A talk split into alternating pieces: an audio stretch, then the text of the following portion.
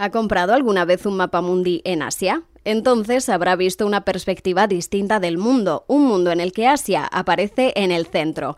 Eso mismo ocurre si adquiere el mapa mundi en Japón, en Australia o en China, por poner algunos ejemplos. Y quizá deberíamos acostumbrarnos a mirar al mundo desde la perspectiva asiática, porque es ahí donde se está trasladando el eje de rotación de la Tierra.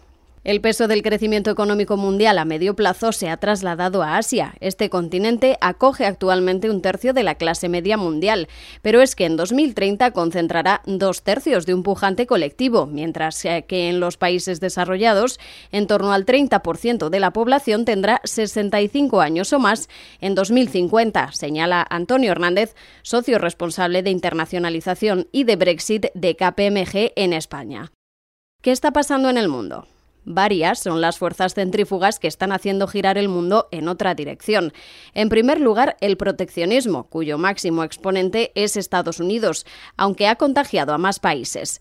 Frente al multilateralismo que gobernaba el mundo desde el acuerdo de Bretton Woods 1944, ahora proliferan las corrientes proteccionistas que ponen trabas al comercio y barreras arancelarias con las que al final perdemos todos, añade Antonio Hernández, para quien esta nueva realidad obliga a revisar y renovar las instituciones que se crearon con Bretton Woods, como son el Fondo Monetario Internacional, FMI, el Banco Mundial y la Organización Mundial del Comercio, en sus orígenes el GATT.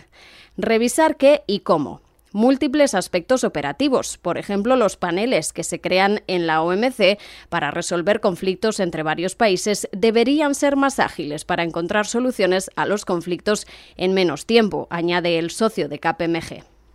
China es uno de los países que está experimentando este proteccionismo de Estados Unidos, aunque el gigante amarillo ha virado su política económica estos años atrás, que en lugar de centrarse en la demanda externa, exportaciones, ahora apunta hacia adentro, demanda interna, priorizando la innovación y la inversión exterior en sectores estratégicos, un giro que está ligado con la ralentización de su crecimiento. China ha dejado de crecer a doble dígito para crecer a solo un dígito y esta nueva normalidad tiene un efecto contagio de menor crecimiento en todos los países y regiones relacionados con China, entre otros América Latina, añade. Y es que en este mundo globalizado e interconectado cualquier cosa que ocurra en un punto del globo acaba teniendo impacto en el resto. Mientras Asia, sobre todo China, India y los países de ASEAN, se colocan en el centro del foco, Europa, con una población envejecida, pierde peso, aunque lucha por preservar su influencia y su poder, buscando acuerdos económicos y comerciales con otros mercados en su defensa de que el multilateralismo y el libre cambio benefician a todos. Ello no quita que la Unión Europea defienda sus intereses estratégicos, analizando minuciosamente las adquisiciones realizadas por empresas extranjeras en activos estratégicos de la Unión Europea, según recoge el Reglamento 2019-452 de marzo de 2019 para el control de las inversiones extranjeras directas. Otro factor que reduciría el peso internacional de la Unión Europea sería la pérdida de un miembro de gran tamaño, Reino Unido, que deberá abordar el tema del Brexit. Oriente Medio también ha perdido parte de la influencia internacional que obtenía gracias a sus enormes reservas de petróleo debido a la aparición del shale, petróleo no convencional de esquisto, que ha diversificado mundialmente la producción de petróleo con la entrada en juego de Estados Unidos. Esto hará que en la práctica el precio del petróleo se moverá en rangos más estrechos, ya que la producción producción americana genera de facto un cap y un floor en los precios, reflexiona Antonio Hernández. Europa pierde peso en el nuevo orden internacional. Oriente Medio también. América Latina vive tiempos convulsos en varios países. Chile, Venezuela, Bolivia, Colombia, México, etc. Rusia parece que está ganando poder en la sombra. África está preparándose pero aún no está lista, aunque algunos países ya están dando el salto y Asia no para de ascender.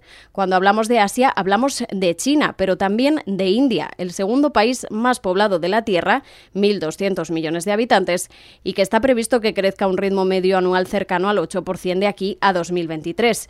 Sin olvidar el mercado de ASEAN, tercero en población mundial, 600 millones de habitantes, y con un crecimiento medio anual previsto superior al 5% en el periodo 2018-2023. Pero vayamos a China, que se está convirtiendo en una referencia mundial en varios aspectos y para múltiples sectores. El más evidente y conocido es automoción.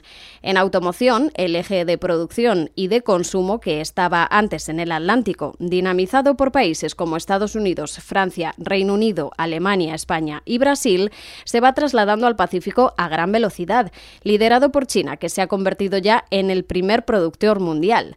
China concentra uno de cada cuatro vehículos producidos en el mundo, porcentaje que subirá al 30% en 2025. Pero China no es que sea un productor clave, es que también es un consumidor importante. El centro de gravedad se está trasladando del Atlántico al Pacífico y si no hacemos algo y pronto, Europa pasará a ser un país periférico tanto desde el punto de vista de producción como de consumo, señala Begoña Cristeto, socia responsable de automoción de KPMG en España. Cualquier compañía del sector que sea debería estar mirando lo que ocurre hoy en China, porque de una manera u otra le acabará afectando. China no solo es el mercado más grande del mundo, casi 1.400 millones de consumidores actualmente, con el que hay que contar para crecer desde el punto de vista empresarial.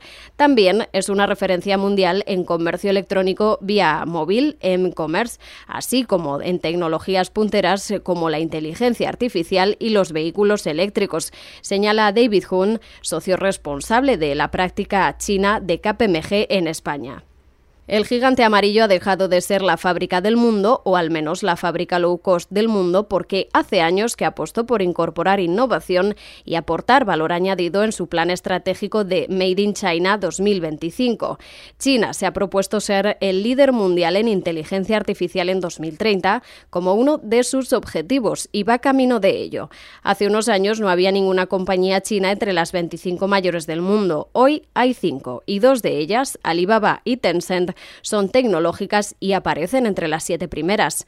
China es el líder mundial del pago por el móvil. El 83% de los pagos en el país se hace con el móvil. Y en e-commerce, el comercio electrónico representa ya un tercio de las ventas minoristas totales y se espera que suba al 63,9% en 2023, según datos de eMarketer. Vas por la calle y ves a todo el mundo hablando, consultando y comprando con WeChat. Es increíble, añade Hun, que viaja con frecuencia a China para verse con los socios de KPMG en ese país. La fiebre compradora del Single Day es un ejemplo de la influencia de China en el comercio mundial. Pero no solo hay que estar en China para crecer con su enorme base de consumidores y una clase media pujante. También hay que estar en el radar chino para posicionarse en las inversiones que el país está llevando a cabo a través de su programa estratégico de inversión exterior, bautizado como la nueva ruta de la seda del siglo XXI. Se trata de una iniciativa para reeditar la expansión comercial de China del siglo I, pero con inversiones en infraestructuras en múltiples puntos del mundo. Países como Alemania, Francia y Reino Unido, que llevan en China desde los años 60 están participando activamente en esta estrategia, pero no hay ninguna compañía española, pese a que las oportunidades, sobre todo para los grandes grupos de infraestructuras, son interesantes. Llama la atención que España, que destaca por sus buenos ingenieros y firmas de infraestructuras, no esté participando de este programa, añade Hun.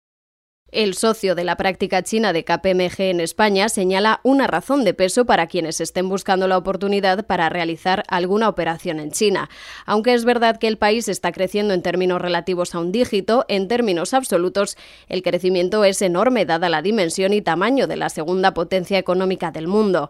Además, está generando un gran volumen de ahorro que pasará a gastarse cuando se despejen algunas incertidumbres. Y es mejor, y probablemente más barato, posicionarse antes dice para apuntar a continuación dos consejos. Lo primero es tener claro que para entrar en el país hay que ir de la mano de un socio local y elegirlo bien es crítico. En segundo lugar, no debemos olvidar que las diferencias culturales son muy relevantes y es altamente probable que haya que buscar una persona de confianza de habla china porque relativamente pocos chinos hablan inglés, comenta Hun, reflexiona este socio de origen irlandés afincado en España desde hace 30 años y que ha vivido y vive en primera persona qué significa culturas diferentes y hasta dispares.